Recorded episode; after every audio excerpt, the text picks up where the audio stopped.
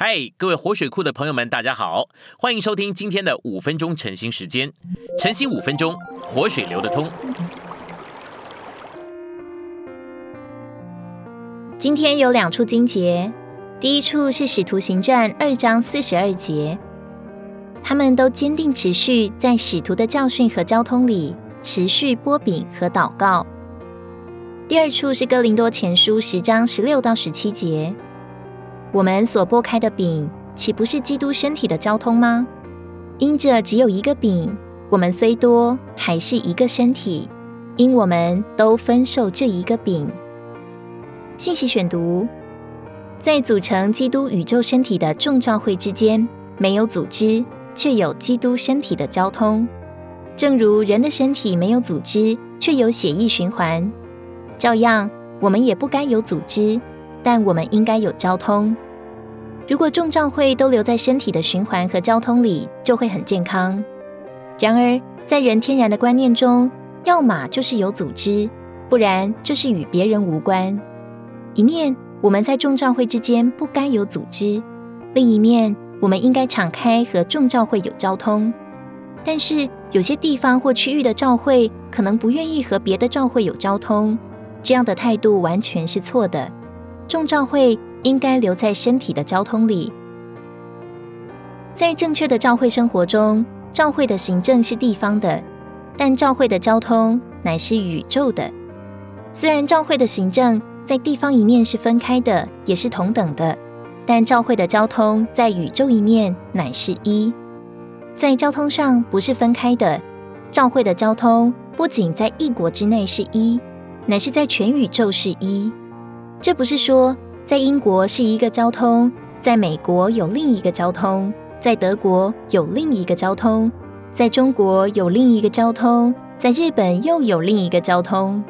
在这些国家里，在许多城里，虽然各自有各自的召会，但在全宇宙中只有一个交通。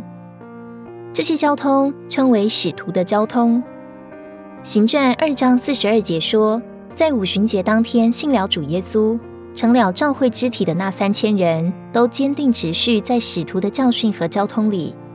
在教会里，交通和教训都应当普遍的是一。在众教会中，我们只该教导一件事：耶稣基督是那灵，成为我们的生命，为着产生教会。这是使徒的教训。若有不同的教训进来，我们必须拒绝。